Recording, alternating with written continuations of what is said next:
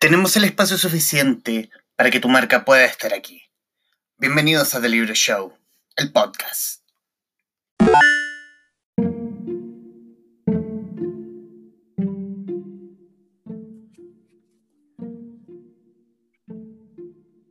¿En qué radica la insolencia? Tenemos esta sensación de algo malo, peligroso y temerario incluso, una falta de respeto al canon establecido, un acto rupturista, una revolución per se. La Real Academia Española explica que quien comete un acto de insolencia es orgulloso, soberbio y desvergonzado, y por ende cae en la denotación de la rareza y de lo extraño. Etimológicamente el concepto proviene del latín y se asocia, igual que insólito, con aquello que se aleja de la costumbre y de la tradición. Es una transgresión a la norma, a la conducta convencional, a lo moralmente establecido en un momento dado y les doy la más cordial bienvenida. Hacemos nuevamente otra conexión en el Traficantes de Cultura para la señal de Radio Touch TV.cl, sus siete plataformas, además de los Facebook de Mundo Películas, eh, Radio Touch y de Libro Show, además de nuestro canal de podcast, para hoy hablar desde la insolencia.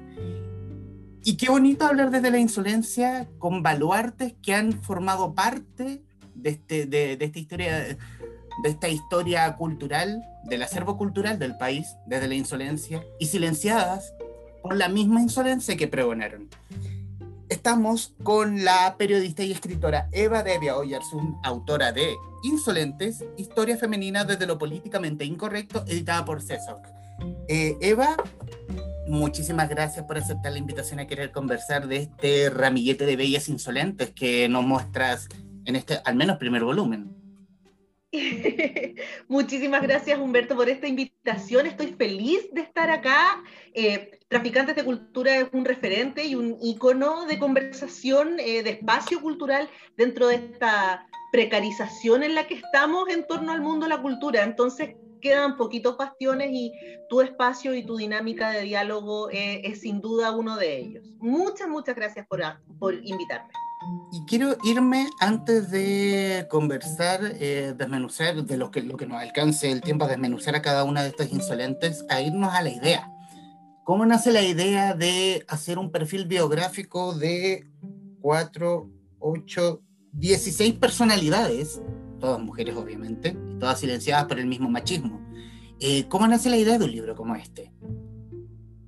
Ay, el, la, como el, la precuela de este libro tiene que ver con eh, un proceso de búsqueda independiente editorial que tuve hace algunos años atrás, seis, siete años atrás. Eh, conocí a una colega, también periodista, enganchamos muy bien ambas y quisimos hacer un medio de comunicación.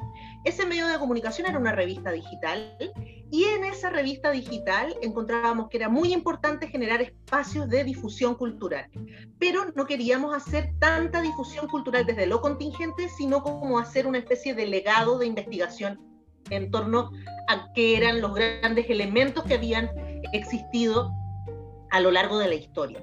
Esa revista se llamaba Las Magas eh, y lo que combinábamos era generar vida sana, cultura y eh, terapias del nuevo mundo, esta cosa como del New Age, entonces nos involucramos en espiritualidades, etcétera, etcétera. En ese, en ese criterio editorial salió la necesidad de hacer crónicas biográficas. Y lo que hicimos fue irnos turnando número a número y cada una iba ofreciendo y planteando un proceso de investigación para eh, poder subir a esta revista digital. El proyecto, no, después de, creo que estuvimos dos años eh, con funcionamiento pleno, eh, finalmente no llegó a buen puerto, nos separamos. Valeria, que era mi colega, ella sigue con un proyecto similar, no es lo mismo, pero ella sigue, ella sigue en, su, en su trabajo. Eh, y yo me quedé con el material que había escrito yo. En el camino, eh, mis aportes desde las crónicas biográficas habían sido preeminentemente mujeres. Eh, de hecho, escribí no solamente de algunas de las chiquillas que aparecen acá, y yo patuamente, de manera muy insolente además, las trato de chiquillas, porque después de investigarlas, leerlas, revisarlas, abrazarlas, hacerles cariño, pasarles pañuelos en el camino, metafóricamente hablando, eh, uno genera una especie de, intimidad que es un poco irreverente incluso pensarlo, porque son todas personas que ya fallecieron hace mucho rato, ¿verdad? pero sí, pues, calzarse los zapatos o mirar de cerca los zapatos, porque uno no alcanza a calzárselo, de, de mujeres tan importantes como las que están ahí, hace que, que, uno ejerza un sentido de empatía y de sororidad muy bonito con ellas, para entender su complejidad y su mundo. Y en, en ese tiempo de la revista Las Magas, salieron eh, las, las, protobiografías, porque obviamente después las trabajé mucho más, eh, de la Gabriela Mistral, de, de la Teresa Binsmont, también creo que escribí de la Matilde Pérez en su minuto. Eh, hice, hice, algunos, hice algunos trabajos o algunos avances y sentí que era la punta del iceberg nomás, Humberto. Sentí que había hecho muy poco y que se me quedaban muchas afuera. Entonces así nació la necesidad de este libro. Eh, y, empecé a investigar y a averiguar más respecto de ellas, a complementar lo que ya había hecho eh, y, a generar eh, una sistematización, pues yo soy media TOC, entonces necesitaba sistematizar y ordenar un poquitito esto para definir cuatro capítulos y que me quedaran cuatro chiquillas en cada uno de los capítulos. Así nació, hace hartos años atrás ya. Bueno, decir también, porque para quienes leerán a futuro y que les recomiendo y les insto y los obligo a leer Las Insolentes, que, los capítulos están divididos en poesía, música, escultura y teatro. Y están en un baluarte, y las voy a nombrar a todas porque se lo merecen. Eh, bueno, comienza con Gabriela Mistral, Teresa Bilsmont, Matilde Ladrón de Guevara, Estela Díaz Barín, Rosita Serrano, Violeta Parra, Margot Loyola, Guadalupe del Carmen. Eh, ahí vamos a entrar en ese punto porque es una joyita. Eh, Rebeca Mate, Marta Colvin, Lili Garafulich, Matilde Pérez, Ana González, Malugatica, Silvia Piñero y Sonia Viveros. ¿Cómo fue el trabajo de investigación? Eh, ¿Se puede hablar de un trabajo de investigación o recopilación de datos en este caso?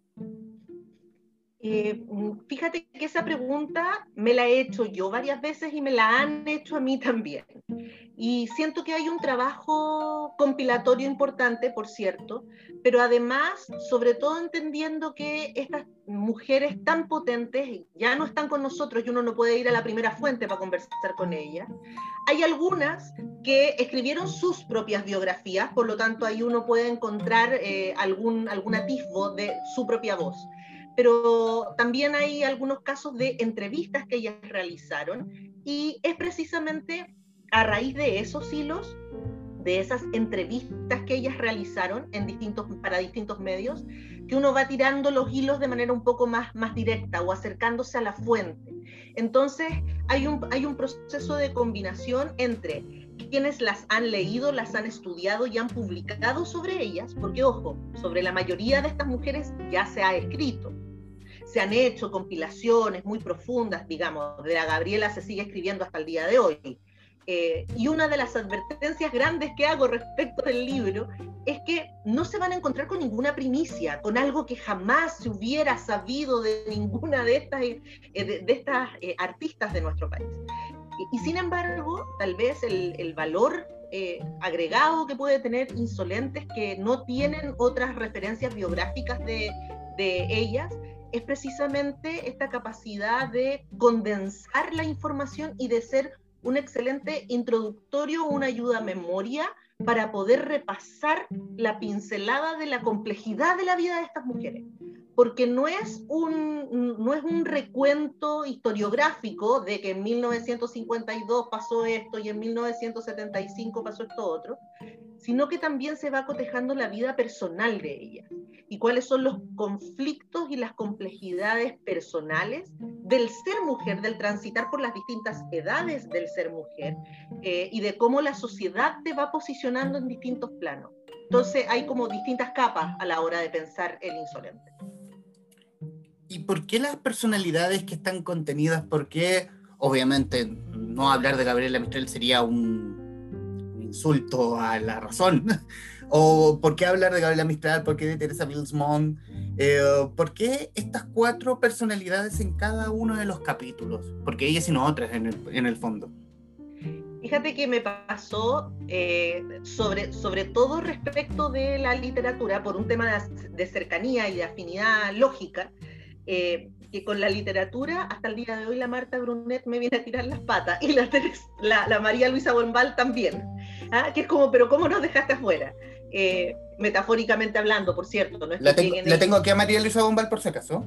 Muy bien, muy bien, muy bien. Y, y, es necesario y es justo, y tenemos que seguir hablando de ellas, pero no solamente de ellas, hay tantas, ¿verdad? Y, y me pasa que en ese capítulo en especial, en el capítulo de la poesía, tuve que centrarlo, cerrarlo en poesía, porque si decía letras o escritura, era imposible eh, dejar afuera a la Marta Brunet o a, la María Luisa Bombal, y hubiese tenido que sacar a una escritora que creo que es un valor agregado importante dentro del libro, que es la Matilde Ladrón de Guevara. La Matilde Ladrón de Guevara nació eh, para el centenario de nuestro país, nació un mes antes del centenario de nuestro país, y vivió 99 años. Y no, entonces, eh, la, una de las, de las gracias de leer o de tratar de entender a la Matilde Ladrón de Guevara en todo su camino es que ella, primero, fue la más feminista de las cuatro desde, desde su proceso de declaración. Ella fue una de las fundadoras del Partido Femenino de Chile, del PAF.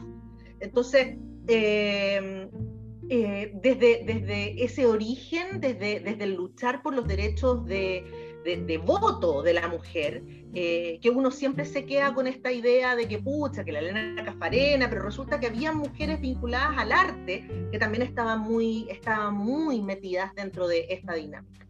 Y eh, no solo eso, sino que además ella, ella tuvo contacto con la historia del siglo XX de primera fuente fue amiga del Che Guevara y de Fidel Castro, eh, se codió con Evita Perón, eh, eh, bueno, fue presidente, fue amiga de la mayoría de los presidentes de Chile, de la, mayoría, claramente hay, hay, algunos que se pusieron el título de presidentes y que de eso no fue amiga en el camino. Pero, pero sí, pues conoció a muchísima gente y ella además decía que era amiga de todo el mundo. Y escribió mucho sobre todo eso. Es una excelente cronista. Eh, y la verdad es que yo necesitaba meter a la Matilde Ladrón de Guevara ahí porque representa un ala del feminismo que no está tan, tan expuesto como otras aristas. Eh, tendemos a reconocer a las mujeres en base al sacrificio, al dolor, al esfuerzo, así como que mientras más teleserie la cosa, mejor. Y vidas dignas de teleserie o dignas de obras de teatro, eh, tenemos, tenemos al por mayor. Hay otras vidas, sin embargo, en las que la insolencia radica en otros puntos. La Matilde Ladrón de Guevara era una mujer súper pagada de sí misma. Era una mujer con un nivel de autosuficiencia y de, y de narcisismo, si se le quiere decir incluso, que era muy, muy potente. Entonces, ella no tenía conflictos de autoestima, todo lo contrario. Y hay un, y hay un elemento que hace que precisamente ese exceso de autoestima la baje, la, baje la, la, sociedad, la baje de calidad o de reconocimiento, porque además se la cosifica, era una mujer muy guapa. Entonces, todas las críticas literarias van asociadas a eh, guiños de su belleza, de, lo linda que resultaba. Entonces, me dolía dejarla fuera. Y frente a las cuatro eh, poetas que, definí del, siglo XX, obviamente la Gabriela, porque la Gabriela es, es, todo su esplendor, ¿verdad? Pero así como tenemos a la Gabriela, tenemos en contrapartida a la Estela, la Estela, una mujer, una mujer de límite, una mujer de borde, una mujer punk, eh, absolutamente panqueta, y en contraposición a la Estela tenemos a la, eh, o sea, a la, a Matilde. Y además tenemos a este ícono eh, que murió, que murió joven, murió como del club de los 27, aunque murió a los 28, que es la Teresa Minsmont, ¿verdad? Hay una, la historia de Estela Díaz Barín es genial Genial, es, como guapa, eh, sexy, brillante y buena para el aletazo. Súper buena para el aletazo. Súper, súper buena para el aletazo. De hecho, ella tenía por costumbre, porque la, señora era una mujer muy intensa, muy, muy intensa. De hecho, eh, fonéticamente hablando, me gusta, se me ocurrió decir que era una tromba energética Y, desde esta tromba energética eh, era, era complejo llevarle la contraria, o, o, ni siquiera llevarle la contraria, llegar y decirle que no estabas de acuerdo con ella. Eh, ella, fue, ella tuvo un rol muy importante dentro de la SECH, dentro de la Sociedad de Escritores de Chile, y era frecuente encontrarse en la SECH, yo no tuve ese placer, pero me, me cuentan los viejos estandartes de la SECH, que era muy frecuente encontrarse con la Estela Díaz Barín y en su minuto con la Matilde Ladrón de Guevara en el mismo punto. Eso debe haber sido maravilloso. Ahí, ahí, ahí, tengo, ahí tengo el punto donde, porque muchas de las historias, muchas de cada una de estas insolentes en algún momento se toparon.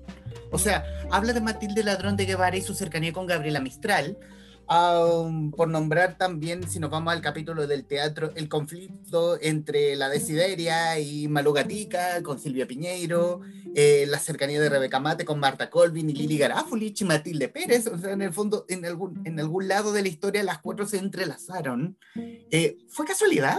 ¿Se dio mientras armabas el libro? Eh, fíjate que esta teoría salió hace mucho rato, esta cosa de los seis grados de separación, que hace que uno finalmente conozca a toda la gente o se encuentre con que el mundo es un pañuelo, eh, cobra vida y relevancia cuando uno empieza a hacer retrospectivas históricas como las crónicas biográficas.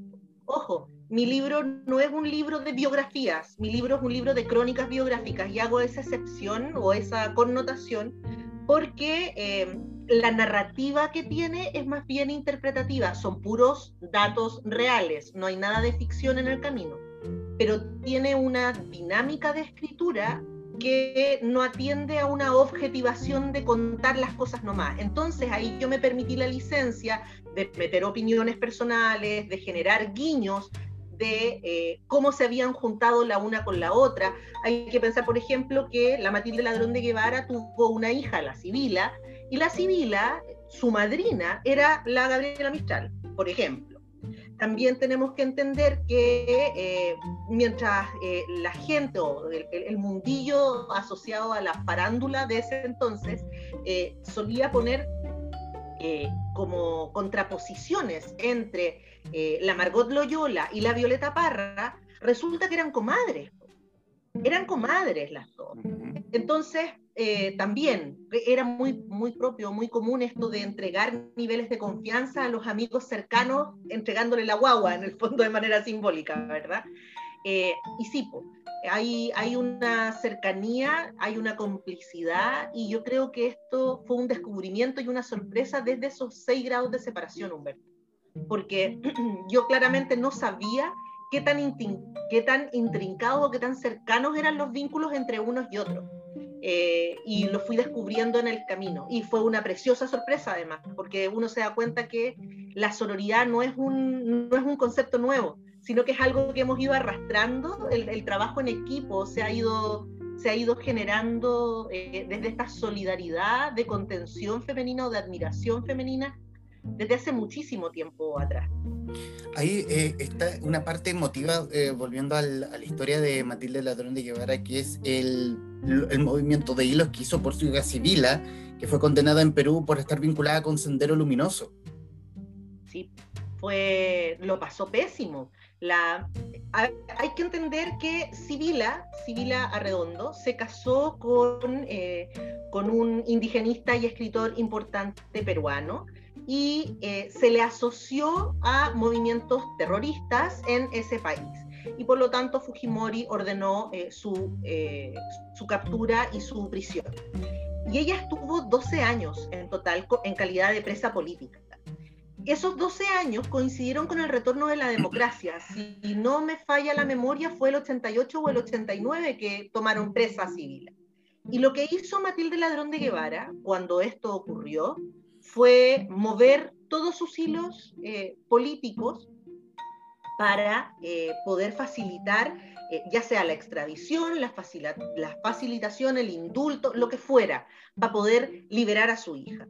Todos esos procesos no, no tuvieron buen puerto. Finalmente ella estuvo 12 años presa y cuando la liberaron, Matilde ya estaba viejita y la Matilde se dedicó, ella tenía un, tenía una manera muy peculiar de resolver o de solucionar su propia vida. Ella escribía. Entonces, frente a cualquier situación que le pasaba, incluso aquello que tenía que guardar, ella lo escribía. Al final de sus días, de hecho, en el documental que hace su nieta, eh, la hija de el, de el hijo que, que, ella tiene, em, de Marcial Hijo, eh, ella, ella comenta que tal vez el gran error de su vida es haber escrito demasiado, porque finalmente escribió, creo que fueron tres libros eh, sobre el proceso de extraditación frustrado de, de Sibila. Eh, Civil en el exilio, Sibila, la, libertad de Sibila, e, era un, era un tema recurrente para ella. Pero no solo eso, sino que también escribió sobre su amante, también escribió teniendo al marido al lado, digamos. Entonces, como que era una mujer muy sin filtro. Ella llegaba y escribía. Lo escribía todo y lo publicaba todo, porque vaya y pase a escribirlo, pero ella lo publicaba, lo hacía para todo. Em, quiero cambiar un poco el, tono, irnos a otro de los... irme al capítulo de la música y precisamente eh, yo podría haber ido por Rosita Serrano, pero el que más me causó curiosidad es la historia de Guadalupe del Carmen. Eh, pero que hablar de las rancheras es hablar de la esencia del, del, campo chileno. Yo no conocí, yo no, yo no conocía ni por lejos a Guadalupe del Carmen hasta que a principios de año creo que la red transmitió el festival del canto mexicano Guadalupe del Carmen de Chanco. Pero es como, Guadalupe del Carmen, y es un, es, es un prócer. Y ahí tenemos nuevamente la unión, la unión entre esta, las, las cuatro, estas cuatro notables del capítulo de música, porque se hablaba de que si Violeta Parra era popular, Guadalupe del Carmen la super cagó. Perdón el francés. Pero es que sí, la Guadalupe tenía esta gracia. Es que, ¿sabes qué pasa, Humberto? Generalmente tenemos la, mala costumbre, eh, y, ese, y ese es uno de los objetivos, uno de los objetivos iniciales de decidir publicar el libro. Tenemos la mala costumbre de pensar en la cultura asociando eh, la cultura a un elemento o una herramienta de élite cuando la cultura finalmente es aquello que nos genera identidad. Esto no es que es primero el huevo o la gallina. Eh, y sí, podemos pensar en, comillas, alta cultura eh, o, elementos de élite y nos, ponemos, nos podemos poner muy intelectuales en el camino y citar muchos elementos. Pero por otro lado, hay trabajos de tierra, de campo, de fruto, de vida, de calle, finalmente. Y eso no es menos cultura que lo otro no es menos cultura eh, los grafitis que se realizan en torno a todo el proceso constituyente, por ejemplo, que lo que está en el Museo de Bellas Artes. No es menos cultura, es arte contemporáneo finalmente y atiende a una serie de repercusiones sociales, ¿verdad? Pero esto es lo que ha pasado siempre, no es de hoy día.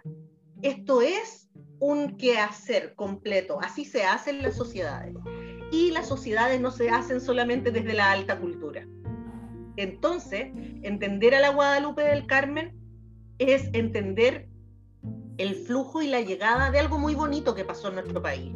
Hay que entender que cuando nace la radio, nace la televisión y nace el cine, nacen no, necesariamente en ese orden, fue primero la radio, luego el cine y después la televisión, ¿verdad?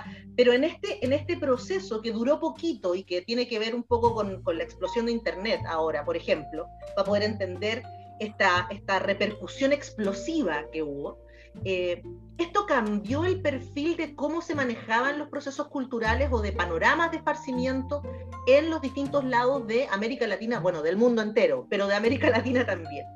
Y la llegada de las películas mexicanas a espacios alejados de eh, las grandes orbes del país fue súper relevante. Y finalmente estos matinés, estos rotativos en los que se hacían eh, con, con, las, con, las, grandes películas, con María Bonita, eh, con Pedro Infante, con todos estos bien charros, así con harto bigote, con harto sombrero y harto pistolón cantando, eh, generó, generó una, una, sensación de adhesión eh, súper potente a nivel popular, pero a nivel popular de base, esto jamás llegó a las élites, sino que llegó al pueblo, realmente al pueblo. Y desde allí es desde donde nace la Guadalupe del Carmen. De hecho, se llama Guadalupe del Carmen porque combina a nuestra Virgen del Carmen con la Virgen de Guadalupe, que es el icono del de, eh, proceso religioso católico cristiano de México. Y en, un movimiento que hace de marketing, porque lo, lo pone en el libro, eh, se toma la historia de que ella viene de Jalisco, eh, Durango, pero que la, Guadalajara creo que. Guadalajara. Pero sí, por allá. Pero, pero el movimiento de marketing la convirtió en mexicana, en el fondo. Claro. y, claro, o ironías de la vida, la pobre nunca pudo viajar a, a, México. Dos oportunidades donde como se enfermó. Mm, diablos. Y nunca pudo, no alcanzó. Claro, yo no tenía noción de Guadalupe del Carmen, pero sí los hermanos Campos, porque estuvo muy ligado. Claro que sí, claro que sí. Y ahí caemos nuevamente en esto de que la pareja de termina siendo más importante. Yo suelo, suelo hacer esto, e, esto, estos comentarios o estos paralelos porque es súper frecuente en la historia que cuando una mujer se enamora, finalmente termina potenciando la carrera de la pareja antes que la carrera propia. No es que la Guadalupe lo haya querido hacer de manera consciente, pero cuando hizo esta alianza con los hermanos, eh, con, los hermanos Campos, eh, e, ella empezó, e, e, ella dejó su protagonismo, no es que haya dejado su protagonismo, pero ella se dio el, el espacio para que su pareja brillara. Y, y bueno, es, es, un corrido mexicano, la cosa tiene harta, harta tragedia, pues si finalmente uno de los hijos terminó muriendo en un accidente con pistolas, entonces eh, es bien truculenta la historia. Es un corrido mexicano. Completamente, completamente. Y, quiero, y quiero, quiero seguir en el tono de la tragedia e irme Ahora sí, porque no, no, no, puedo no tocarla en este punto, que es la historia de Rosita Serrano, eh, que es esta, el ruiseñor chileno que le cantó a los nazis, que es tremenda historia. Es un policial. Súper. Es un súper policial porque tiene espionaje, contraespionaje, eh, ingenuidad tal vez, o verse sometida a las circunstancias, porque hay, un debate en torno a, quienes son detractores de la Rosita y hay quienes defendemos a la Rosita, hay, hay un poco de todo en el camino. Eh, ella se va a Europa y llega a Europa eh, cuando, cuando el Tercer Reich está en un ascenso absoluto, porque la mamá vivía allá, ¿verdad? Y, ella tenía muchísimas ganas de seguir los pasos de la madre, que era una brillantísima soprano, brillantísima soprano. Eh, y por lo tanto llega con todas estas ganas de, de, abrir y de comerse el mundo finalmente. Y por eso se para afuera de la Telefunken a tocar la guitarra hasta que la escucharan. Eh, y así fue, de hecho, la escucharon. Y cuando pasó esto, el Tercer Reich encontró en ella una posibilidad de lavado de imagen súper inteligente tenemos que pensar que eh, en plena, en, plena eh, Segunda Guerra Mundial, en plena estructura nazi, Goebbels tenía los hilos y manejaba los hilos de eh, la propaganda y la comunicación, y por lo tanto el, proceso de lavado de imagen y de generar esto, e, esta aparente inclusión desde, desde el mundo de los latinos al, al, mundo alemán, era, era muy bien visto, porque moderaba o morigeraba de alguna manera eh, todos los horrores y las atrocidades propias de los nazis, ¿verdad? Entonces ella se sintió muy acogida por el Tercer Reich y como la pasearon por todos lados, la hicieron cantar en todas partes, la, invitaban a todas las fiestas, había por haber, la Rolls Royce le mandó a hacer un de regalo, un, auto de lujo con los ojos, ella tenía los ojos eh, verde esmeralda muy bonito. Bueno, mandaron a tapizar eh, los sillones o el, tapiz del, del, auto finalmente era del color de los ojos de ella. Y era el mismo modelo de Hitler, el auto. Era exactamente el mismo modelo de Hitler. Le hicieron este regalo. Es lo mismo. Es Rosita. Es, Rosita. Y es, propio, y es propio del ser rockstar en ese momento. Si ella era una rockstar que nada se la ganó. pero claro, claro.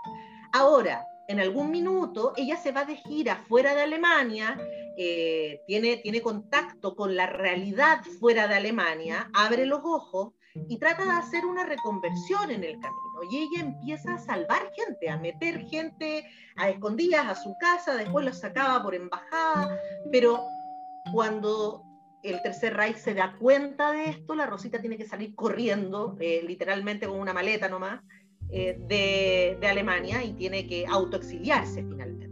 Y ahí le pasan las de Kiko y Caco en otros lados. Se casa con un magnate, eh, después vive un proceso de quiebra. Hay, hay un montón de, de detalles, pero la vida de ella es súper policíaca, súper pero al final de, pero al final de cuentas tiene el pago de Chile cuando ya, ya está en, cuando ya está radicada en el país donde el título de nazi no se lo va a poder sacar a pesar de que haya protegido gente. Ah, por cierto, por cierto. Y ella, y ella tampoco hizo valer ese punto. Tampoco hizo valer el pucha, yo no me había dado cuenta de esto, sino que hasta que fue demasiado tarde y ahí traté de revertir el proceso. No se hablaban las cosas abiertamente, Pucuperto. Entonces tampoco hubo un proceso de aclaración. Y ojo, para que estamos con cosas, eh, ella cuando vuelve a Chile, vuelve a Chile a tratar de generar algunos eh, contactos desde cómo ella entendía la dinámica del arte y de la música antes no se adaptó a los, a los flujos de requerimiento estético musical. Entonces eso hizo que ella quedara un poquitito desfasada en el camino y más encima a Pinochet también le gustaba la Rosita. Entonces hay un, hay un contexto ideológico que la persiguió toda la vida finalmente quedó conectada de manera, de, manera eh, inherente al, al, Tercer Reich y todo lo que ello llevaba, ¿no? Y todo lo que ella arrastró durante el siglo XX. Pero la vida de la Rosita terminó siendo un misterio hasta el fin de, hasta, hasta el fin de sus, de sus días y más allá.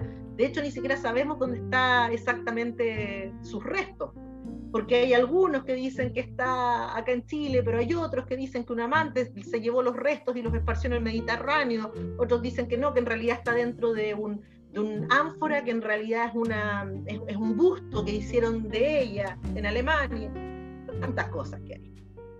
Estamos con, estamos con Eva Devia una autora de Insolentes Historias Femeninas desde lo Políticamente Incorrecto, editado por CESOC.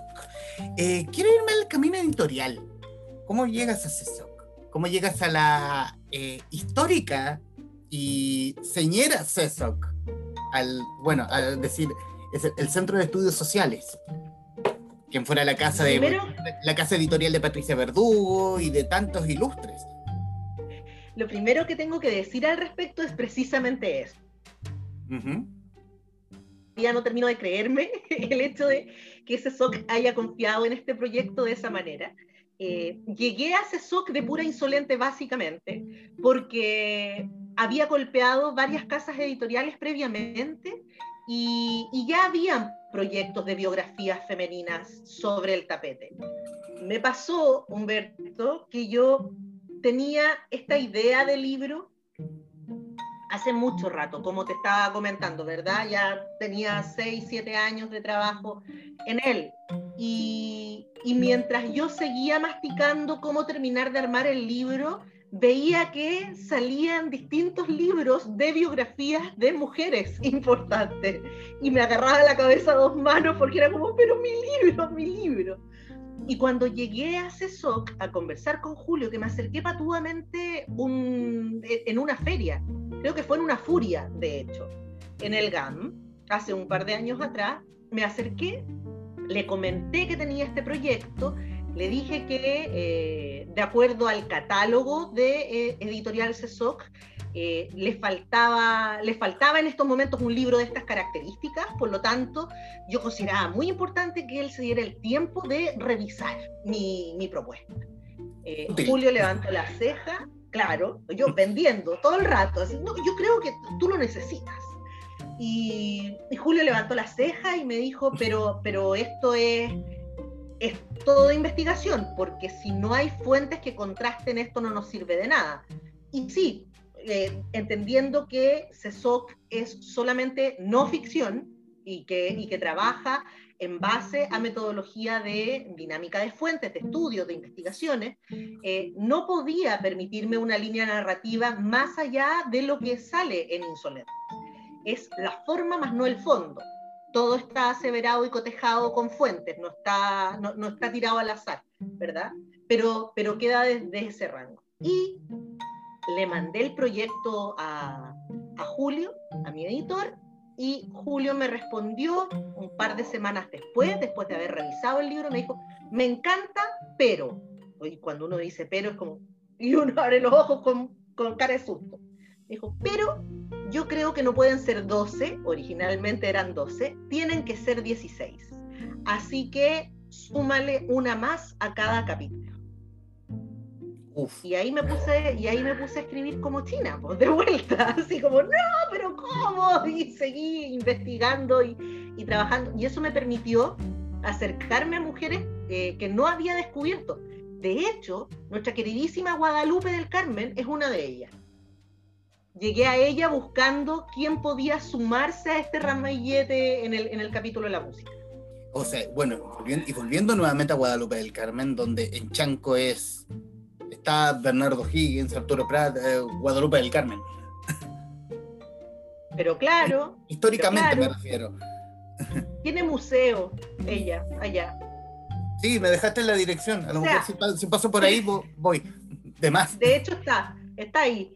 Y, claro, pues cuando pensamos en las rancheras en Chile, eh, decimos, oh, la María José Quintanilla, gran valor, la chiquilla, sí, talentosa, todo lo que se quiera, pero la María José Quintanilla vendió un cuarto de lo que vendió la Guadalupe en su minuto. Ahora, estuvo, estuvo así de alcanzarla. Sí, sí, casi la alcanza, casi la alcanza, pero tenemos que entender que eh, las dinámicas de venta y los flujos de venta son súper distintos hace 10 años que hace 50 o hace 40.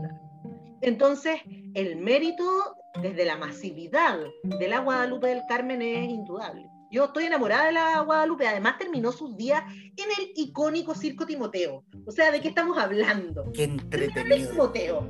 Qué entretenida carpa pero genial. La loca de la cartera, gran valor ahí, gran valor. Absolutamente. Sí, nada que hacer. Quiero irme al capítulo del teatro e irme a la historia de Ana González.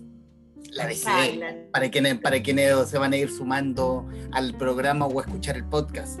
Eh, habían, hay historias donde, claro, tú, tú mencionas donde muchos de estos datos ya se sabían. Por lo menos otros que yo, yo no lo sabía y un dato que sabía bien a la pasada, que es la historia de con la Lute. Pero antes de irnos a la historia de la Lute, eh, la, historia, la historia de la disideria es, eh, es sufrida, pero es una hija del rigor. Por cierto, pero en el teatro nos encontramos con nos encontramos generalmente con mujeres hijas del rigor, pensemos en la, en la Sonia Viveros también. También tiene una infancia bien ruda. La, mm, la, tal vez la historia de la desideria, y prefiero hablar de la desideria antes de la Ana González, ¿por qué? Eh, porque en Chile tenemos dos Ana González que son súper importantes. Y generalmente esas Ana González se nos traslapan la una con la otra. Hay una representante eh, de los detenidos desaparecidos. Y, Ana, González de Recabarren. Exacto, exacto. Y para quienes alcanzamos a ver a la figura icónica de la desideria en la televisión, eh, podemos, podemos entender que hay dos, pero para las generaciones nuevas, si decimos Ana González, piensan primero en la Ana González asociada a los derechos humanos. Entonces, por eso me gusta siempre hablar un poco de la, de la desideria en el camino. Eh, la Anita González se sabía no bonita de una manera bien, bien asiaga, de hecho, porque el papá papito corazón, bien peculiar él para sus cosas, eh, solía decirle que era una monita, que era tan linda como una mona. Entonces ella eh, sacó a relucir de manera muy temprana estas habilidades cómicas eh, asociadas a la comedia y estas dinámicas de gracia para, para poder subsanar sus falencias estéticas. No es una mujer fea, de ninguna manera, sin embargo, ella se sentía poco agraciada físicamente.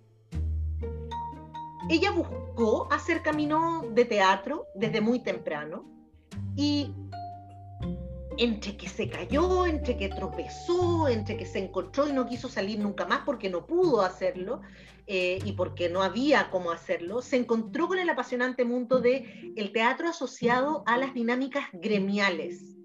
Ella trabajó de manera basal con, eh, con el pueblo finalmente. Hay, hay algunos datos que eh, la mayoría de la gente no conoce, son de público conocimiento y sin embargo la gente no, no las maneja o no las alcanza a agarrar. La mayoría de las personas hablan, como Chile es el país del eufemismo, Humberto, somos muy buenos para los eufemismos, entonces en Chile no, no decimos empleadas domésticas, porque oye, qué feo decir empleadas domésticas. Entonces ocupamos un término que eh, nació en el personaje de la desideria. Decimos asesoras del hogar. Asesoras del hogar. El término asesora del hogar no existía sino hasta que la desideria eh, existió. Fue ella la que acuñó este concepto. El humor crítico y ácido que desarrolla ella a través de sus guiones es súper social, súper, súper social. De hecho, eh, llega a dar un poco de nervio mirar algunas, todavía están youtubeables, ¿ah? se encuentran todavía por allí algunas dinámicas, sobre todo con Raúl Mata, en otro icono maravilloso. Eh, se encuentran algunas dinámicas de la desideria en, los programas como Vamos a ver, o, ese tipo, e, ese tipo de... Una vez más. Una vez más, exacto. Eh, y allí Raúl Mata genera procesos de diálogo con ella y, eso, y esos diálogos tienen un altísimo contenido social porque hay una crítica social de clase súper potente. Y ella habla de la necesidad de dignificar trabajos que están históricamente precarizados. Eh, y, son reclamos y necesidades tan contemporáneas y sin embargo ella hace 50 años atrás ya los estaba poniendo sobre el tapete a todo lo que da. Ella defendía gremialmente, pues se supone que ella era como la presidenta de, eh, la, del gremio de las asesoras del hogar. Eh, se había, había armado un, un, un, término para eso. La CONA de CAPA, Consejo, Consejo Nacional de Consejeras de Casas Particulares. Exacto, CONA de CAPA. CONA de capa. Y ella muy orgullosa con su zorro ¿ah? y con, con, sus sombreros bien floreados, con harta fruta, con harta cosa, bien colorinche, bien preparada para salir al domingo, porque acuérdate que en ese entonces, estamos pensando en la década del 70, ¿verdad?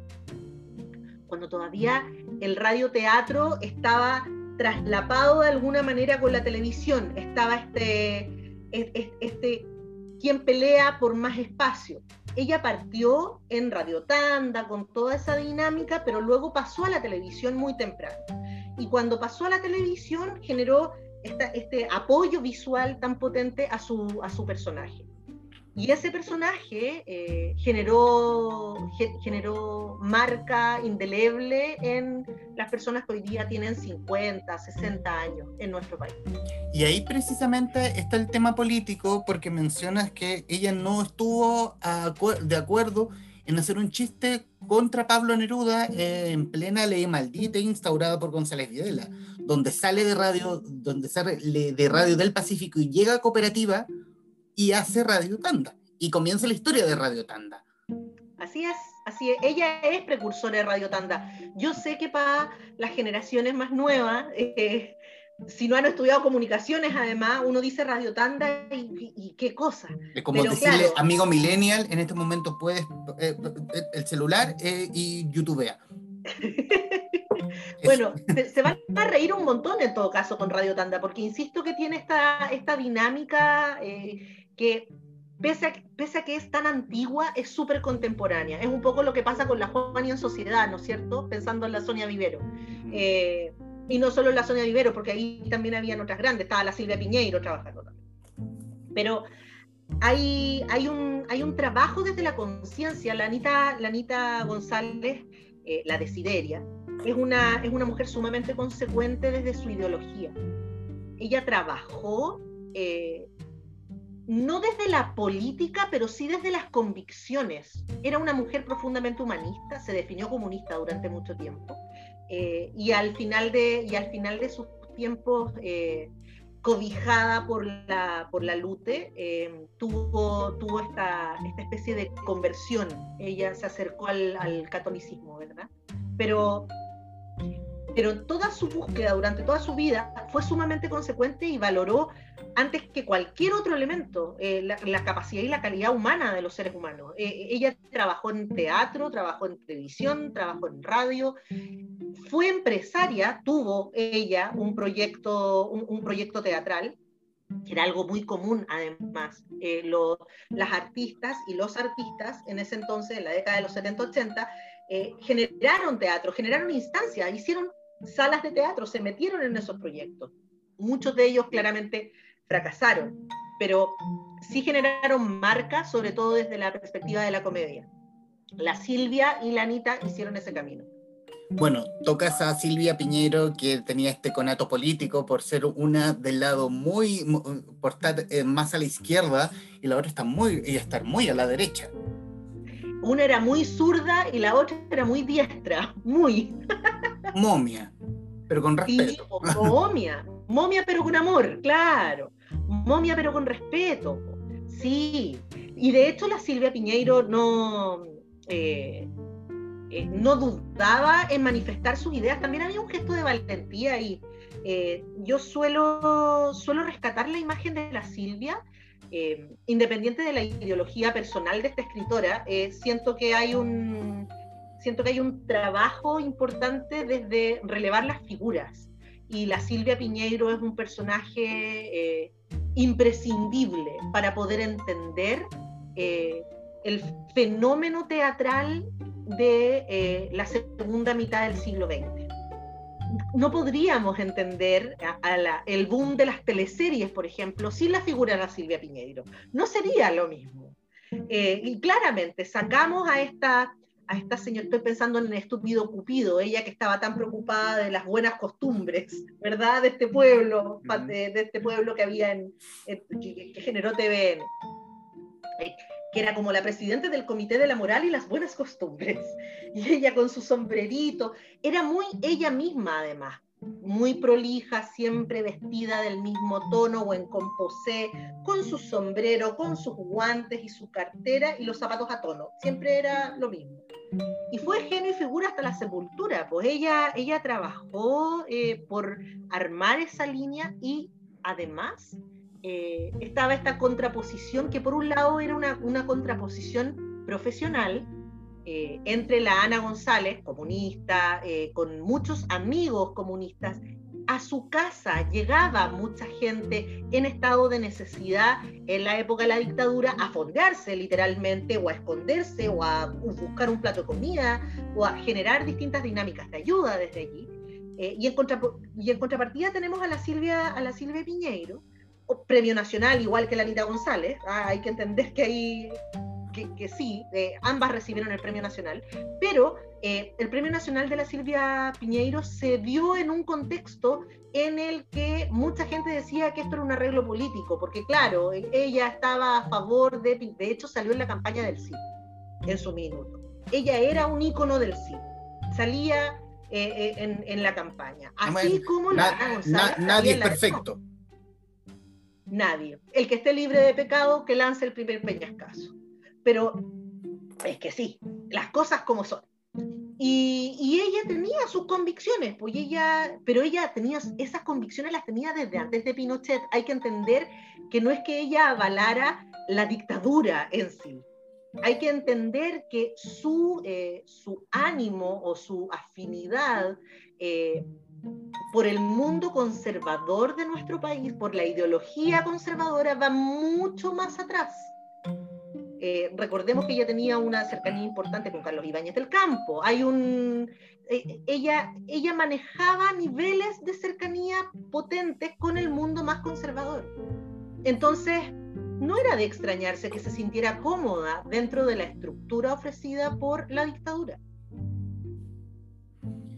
Cosas que pasan. Ahora, las ironías de la vida hizo que la Silvia Piñero terminara sus días en dinámicas de harta precariedad, y que por debajo, de manera muy anónima, la Anita González, su archienemiga, comillas, le pasara plata para ayudarla a, sobrellevar sus últimos años. La vejez es muy ingrata vinculada al arte en nuestro país. Había un respeto profesional a pesar de las diferencias políticas. Exacto, exacto. Hay una validación de, eh, bueno, de hecho hay una anécdota asociada a los personajes que cada una representa históricamente en la pérgola de las flores, ¿verdad? Tremenda. Hay cada una excelentísima y notable y soberbia dentro de eh, los personajes que representaban en esta, en esta icónica obra de la Isidora Aguirre. Pero otra tremenda que también me viene a tirar las patas cada cierto rato, pero bueno. Eh, y desde allí eh, tenemos que entender que en algún minuto eh, la Silvia Piñeiro no podía hacer su, su, trabajo, su papel, porque andaba en gira, y la Ana González eh, hizo, hizo el, el casting para, para, el papel de la Silvia, fue ovacionada en este casting, y luego ella dijo que no quería el papel, era solo para demostrar que ella podría haber hecho el papel de la Silvia muchísimo mejor que ella. Sutil. Así nomás. Sutil. Eva, em, nos quedó, nos faltó tiempo y nos quedaron muchos insolentes afuera. Eh, pero obviamente la pregunta precisa es, eh, ¿tendremos una segunda parte? ¿Te quedaron más insolentes como para un segundo libro? Quedan muchas insolentes, muchas insolentes. O sea, ¿te quedaron insolentes afuera como para que tu editor diga, vamos? Ay, Julio, Julio me tiene una fe y una confianza que de verdad a mí me, me, arroba el corazón, de verdad que sí, porque es, muy lindo encontrar un buen feeling y una buena dinámica con una casa editorial. Yo siempre le estoy agradecida profundamente a Cesor por ese espacio. Y, y, cada vez que a mí se me ocurre un set o un paquete con insolentes nuevas, eh, voy y se las planteo a Julio, Julio me abre los ojos y me dice, dale, tú dale, ponte a escribir al tiro. Pasa que sacamos Insolente y vino, y vino el estallido, vino la pandemia, vino, vino una serie de circunstancias personales, así que estamos trabajando. Estamos trabajando para usted, para las insolentes, para la sociedad, estamos trabajando. Eh, fecha no tenemos todavía, pero de que hay, hay, y hay harto material, Humberto. Eh, yo creo que es posible. Hay muchas mujeres artistas importantes que se me quedaron afuera, sí. ¿Es importante abordarlas en algún libro cercano? Sí. Eh, pero hoy por hoy hay otro tipo de necesidades en nuestro país. Y el feminismo es algo que nos golpeó súper fuerte durante el siglo XX, la puerta, y no lo dejamos entrar hasta que llegó el siglo XXI. Entonces, tal vez hablar de mujeres que estaban vinculadas en política de manera activa, hoy me hacen un poquito más de sentido. Eh, desde las urgencias sociales, desde los procesos que estamos viviendo hoy día finalmente. Hay una insolente viva hoy, ahora, que destacarías. Sé que es difícil, te estoy pidiendo solamente un nombre. Viva, viva, viva. Eh, hay varias, hay varias vivas insolentes, o sea, creo que hay una insolente que tiene una cantidad de bemoles impresionante y que podemos decir millones de cosas a favor o en contra de ella, y sin embargo su figura es súper importante hoy. Eh, está en el Congreso y se llama Pamela Giles. Es una figura controversial, es una figura irreverente, es una figura que tiene garra, es una figura que ha arrastrado y que ha generado un montón de movimientos a favor o en contra, pero allí está. Es imposible eh, que pase desapercibida la Pamela Giles, ¿verdad? Eh, creo que ella es un icono insolente hoy por hoy. Eh, pero, pero hay muchísimas. Se me va en estos momentos, no me acuerdo si es María Teresa o Teresa, me van a retar profundamente porque no me puedo acordar del nombre, pero es astrónoma y no es cualquier astrónoma. María Teresa Ruiz. Gracias, gracias, María Teresa Ruiz. ¿Viste? Grande María Teresa Ruiz. Teresa o María Teresa. María Teresa Ruiz. Ella es otro ícono, súper potente. Excelente. Bueno, para quienes van a ver esto a futuro y quienes escucharán el podcast, absolutamente recomendadísimos. Este, hasta el momento, primer volumen de Insolentes, historias femeninas desde lo políticamente incorrecto, de nuestra invitada, la periodista y escritora Eva, Eva Devia Oyarzún, quien amablemente conversó con la guarida de los traficantes de cultura. Eva, muchísimas gracias. Gracias a ti, Humberto. Y sorry si Marié en el camino, como metralleta, siempre hablando de todas estas chiquillas. Siempre se me quedan afuera las escultoras, a quienes amo profundamente y que son tremendas, porque además corresponden a un proceso como de élite. Hay cachado que eh, el mundo de las bellas artes era como la parte en la que las niñas de bien, como las niñitas cuicas de la primera mitad del siglo XX, podían desarrollar su faceta artística, pero ojo, era desde la pintura, no desde la escultura. Entonces, que ellas se hayan metido a la escultura eh, es, un, es un referente súper importante. Y ahí tenemos... Y a la historia de Matilde Pérez, la historia de la cinética en Chile, wow. Ojalá fuera en Chile, ella es un ícono mundial. La Matilde Pérez. Es la creadora de una corriente artística reconocida en todo el mundo. El arte cinético es eh, tiene origen en Chile y no la reconocimos hasta que fue súper tarde. Por suerte alcanzamos a reconocerla eh, socialmente de algún modo, de manera, de, manera muy tardía. Tenía ochenta y tantos cuando la empezaron a pasear por todas las escuelas de arquitectura, de arte, de diseño, reconociendo eh, esta, esta importancia de tener esta artista con nosotros. Y, y se fue reconocida, afortunadamente. Pero hay muchas a las que no les pasa eso. Nos ha faltado tiempo y ha sido una grata conversación. Eva Devia, gracias. Gracias a ti, gracias a ti. Y larga vida a los traficantes de cultura. Gracias y a quienes nos están viendo, muchísimas gracias. Y si quieren volver a ver este programa, radiotouchtv.tv, perdón, radiotouchtv.cl, en nuestro canal de YouTube y nuestro canal en Spotify, eh, arroba, hashtag The Show al podcast. Por mi parte, nos vemos. Chau.